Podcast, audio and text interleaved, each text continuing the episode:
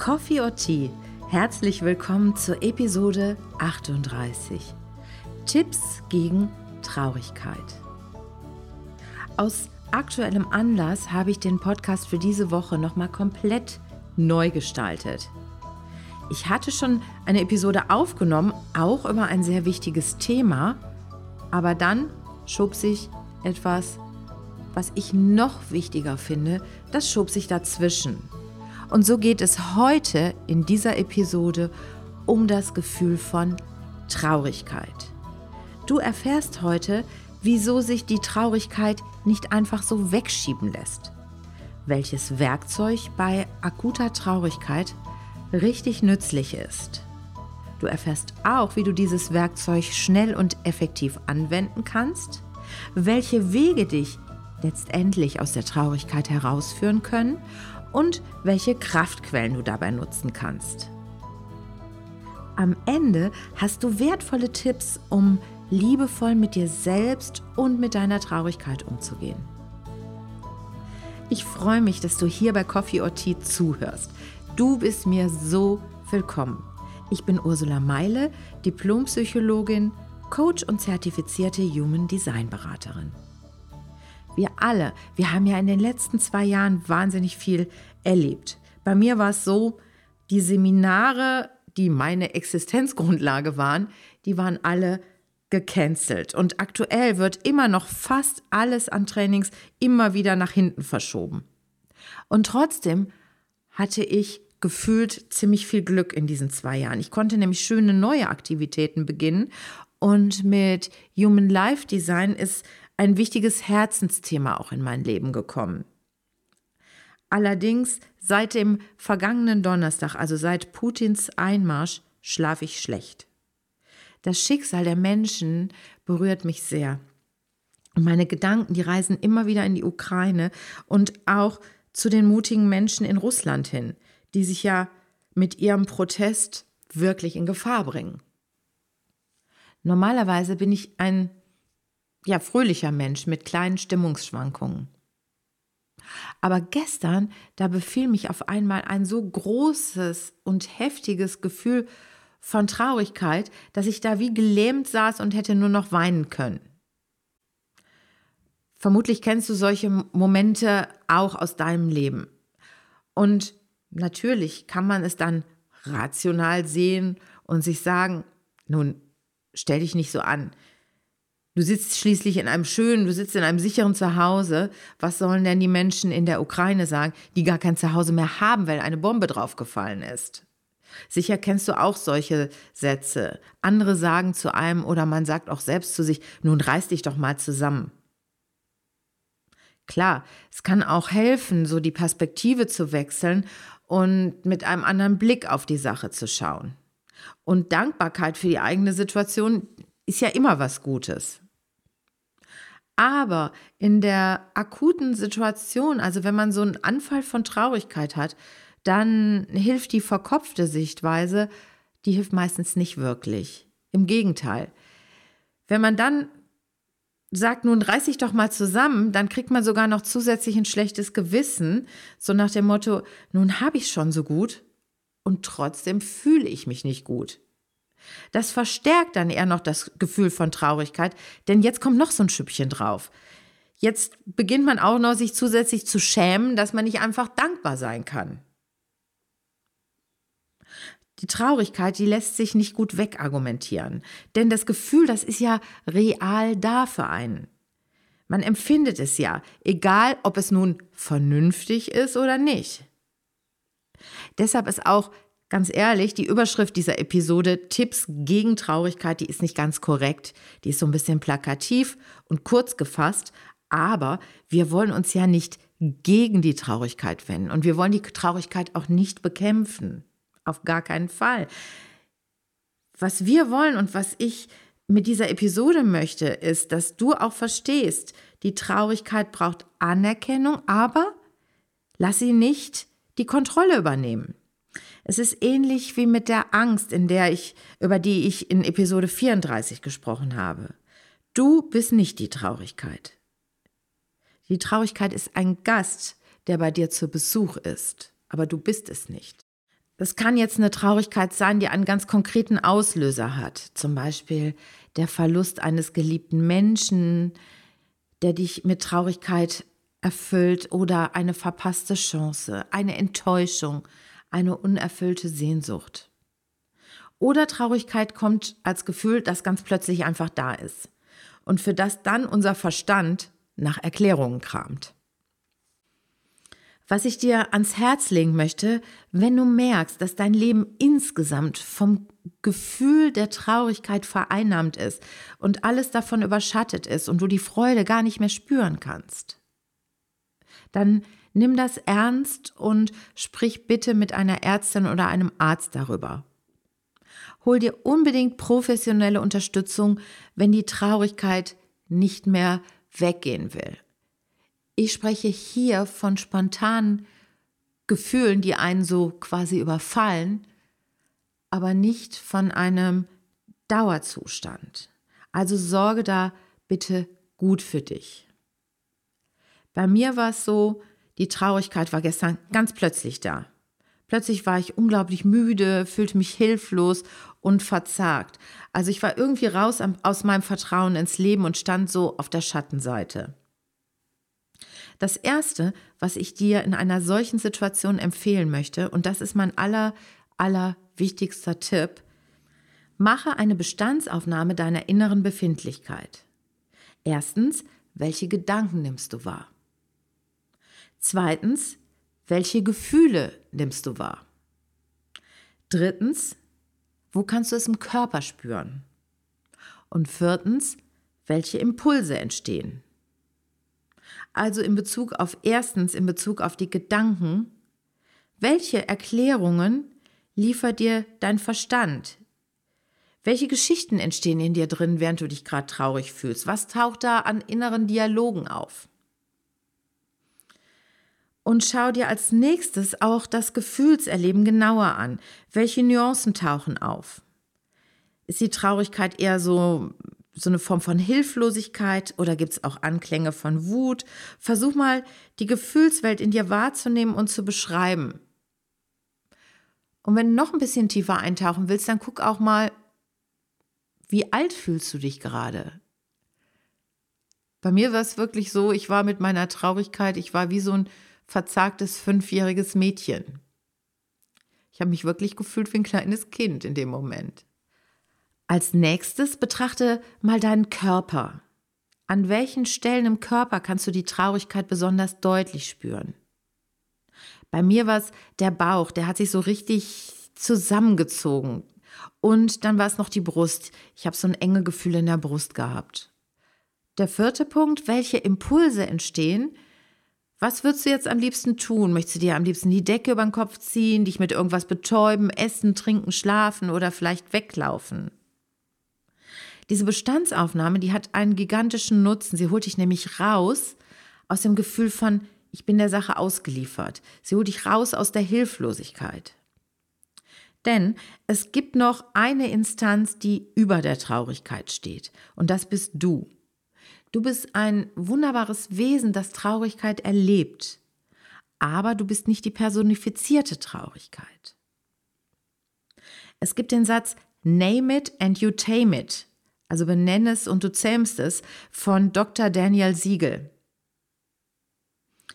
Und was dahinter steckt, ist, du kannst dir über deine Gefühle Informationen holen, aber sie sollen nicht das Kommando übernehmen.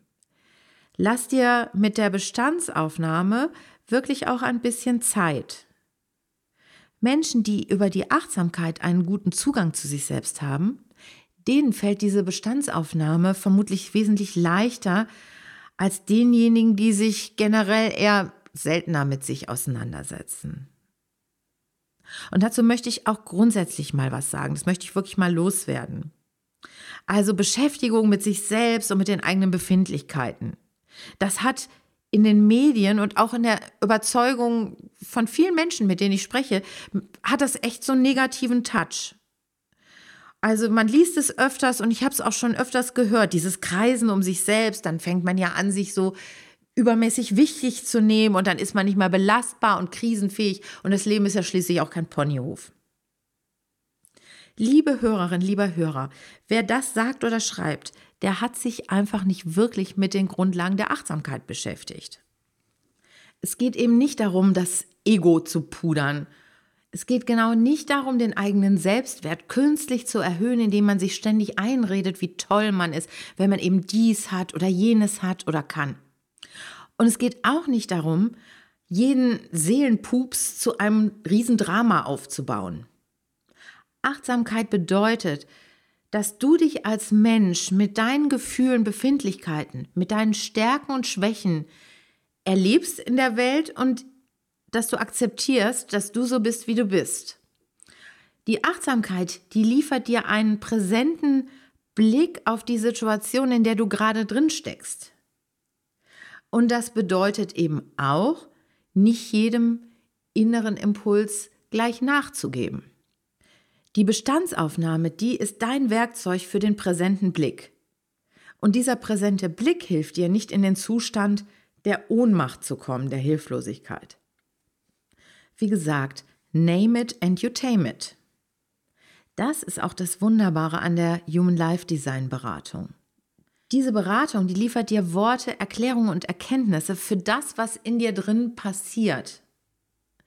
Und für das, was du erlebst mit dir und deinem Verhalten.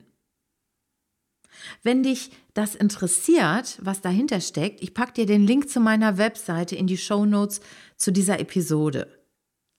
Du kannst auf meiner Webseite auch einen kostenlosen Schnuppercall mit mir buchen, um mehr über dich und über deinen Human Design Typ zu erfahren. Also ich würde mich freuen, dann lernen wir uns auch mal kennen, sprechen miteinander. Wie gesagt, den kostenlosen Schnuppercall, den kannst du auf meiner Webseite buchen. Jetzt aber zurück zum gestrigen Tag. Mein erster Impuls gestern war, du legst dich jetzt ins Bett, du machst ein Netflix-Video an und du kümmerst dich um gar nichts mehr. Allerdings, ich hatte nachmittags um drei noch eine Human Life Design Beratung und für die wollte ich in meiner vollen Energie und auch in meiner vollen Aufmerksamkeit sein. Und irgendwie war dann Hinlegen und Fernsehen und Wegducken nicht das, was sich wirklich stimmig anfühlte. Es war was anderes gefragt. Also es war Zeit für ein bisschen positive Psychologie.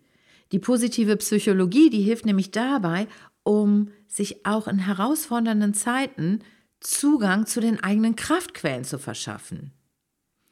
Und auch hier möchte ich unbedingt mit einem Missverständnis aufräumen. Die positive Psychologie hat in den Medien öfters mal den Ruf, es geht dabei so um Happiness und Glücksgefühle und man muss immer positiv denken und immer glücklich sein. Das stimmt aber nicht. In Wirklichkeit geht es bei der positiven Psychologie um Strategien, um auch in schwierigen Zeiten und schwierigen Situationen nicht zum Opfer der Umstände zu werden oder aber um aus Krisen wieder herauszufinden. Es geht darum, innere und äußere Kraftquellen zu kennen und diese Kraftquellen auch anzuzapfen, um nicht unterzugehen. Eine meiner wichtigsten Kraftquellen ist, wenn ich mich mit anderen Menschen verbunden fühle. Und was mir auch hilft, wenn ich mit dem, was ich tue, erfolgreich bin. Und bei trüber Stimmung brauche ich auch oft so ein bisschen Tapetenwechsel und vor allen Dingen Bewegung. Bewegung ist für alle Menschen ein sehr, sehr bewährter Stimmungsaufheller. Also habe ich meine Sporttasche gepackt und ich bin ins Fitnessstudio gegangen. Dort bin ich als erstes dem Fitnesstrainer über den Weg gelaufen, der nie grüßt. Normalerweise bin ich dann auch immer grußlos an dem vorbei. Gestern habe ich ihn aber ganz bewusst angesprochen und habe ihm einen fröhlichen Rosenmontag gewünscht. So kamen wir dann ganz schnell ins Gespräch über Karneval und Kostüme. Und das war echt ganz nett. Und das alles ist passiert, weil ich der Sache einen neuen Dreh verpasst habe. Weil ich einfach mal nicht grußlos weitergegangen bin. Das hat sich schon mal sehr gut angefühlt für mich. Beim Krafttraining an den Geräten, da habe ich dann noch einen schönen Podcast gehört und danach geduscht und ich merkte, meine Stimmung war wirklich schon eine ganz andere als vorher. Den Heimweg habe ich dann noch mit so einem kleinen Spaziergang verbunden in der Sonne und dabei bin ich zwei älteren Damen begegnet, die vor dem Altenheim standen, in dem sie wohnten, und die haben ihr Gesicht so in die Sonne gehalten und haben ein bisschen die Wärme der Frühlingssonne genossen.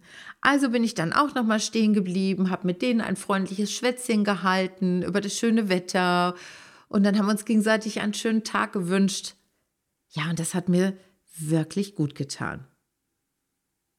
Überleg du dir auch mal, was sind denn deine Stimmungsaufheller? Vielleicht ist es die Natur verbunden mit einem Waldspaziergang oder Kuscheln mit den Kindern, dem Enkel oder auch Kuscheln mit deinem Haustier. Oder dein Stimmungsaufheller ist ein schönes Lied, zu dem du laut mitsingst oder ein paar Yogaübungen, ein Besuch im Schwimmbad oder eine ausgiebige Dusche. Vielleicht putzt du auch schwungvoll die Fenster und freust dich danach über das positive Ergebnis. Oder du backst einen Kuchen. Auf jeden Fall ist es sehr schön und sehr nützlich, die eigenen Stimmungsaufheller zu kennen und diese auch aktiv zu nutzen. Also der erste Impuls ab ins Bett, Decke über den Kopf oder hin zum Kühlschrank, der entspricht zwar oft dem vertrauten Muster, ist aber nicht unbedingt der beste, um dich aus deinem Tief rauszuholen und um wieder in deine Selbstwirksamkeit zu kommen. Falls du dich jetzt fragst, muss man sich überhaupt da rausholen? Was spricht eigentlich dagegen, einfach mal so lange traurig zu bleiben, bis das Gefühl von selbst wieder abebbt? Wie gesagt, alles das, was ich dir empfehle, hat nichts damit zu tun, ein bestimmtes Gefühl zu unterdrücken oder durch Aktionismus zu verdrängen. Das Leben ist Yin und Yang, ein beständiges Auf und Ab. Wir können nicht nur Glücksmomente haben. Aber mir persönlich ist mein Tag zu kostbar, um ihn quasi in der Dunkelheit der dunklen Stimmung zu verbringen. Aber natürlich kannst du auch im achtsamen Modus verweilen und dir selbst zuschauen, wie die Welle der Traurigkeit irgendwann abflacht. Das muss man dann aber erst einmal hinkriegen, ohne sich reinziehen zu lassen und ohne in den Modus von Selbstmitleid oder Selbstvorwürfen zu kommen und darin dann vielleicht hängen zu bleiben.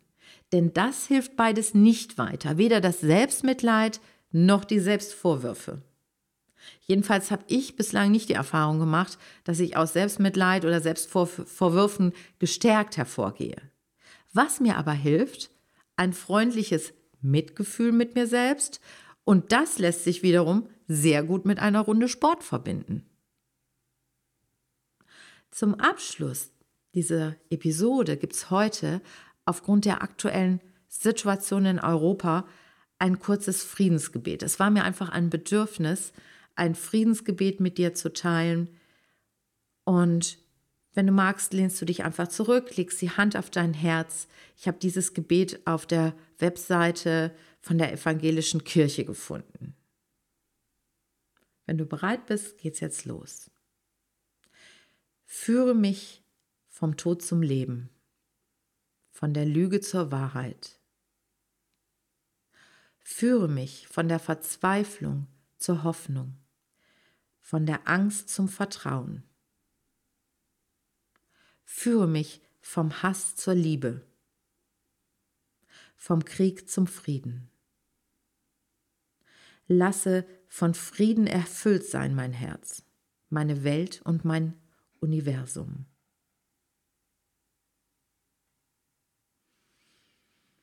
Ja, wenn dir die Vorstellung gefällt, gemeinsam mit anderen Menschen zusammen ein Gebet für den Frieden zu sprechen, es gibt aktuell in fast allen Gemeinden der verschiedenen Konfessionen die Möglichkeit, an einem oder auch an mehreren Abenden in der Woche an gemeinsamen Friedensgebeten teilzunehmen.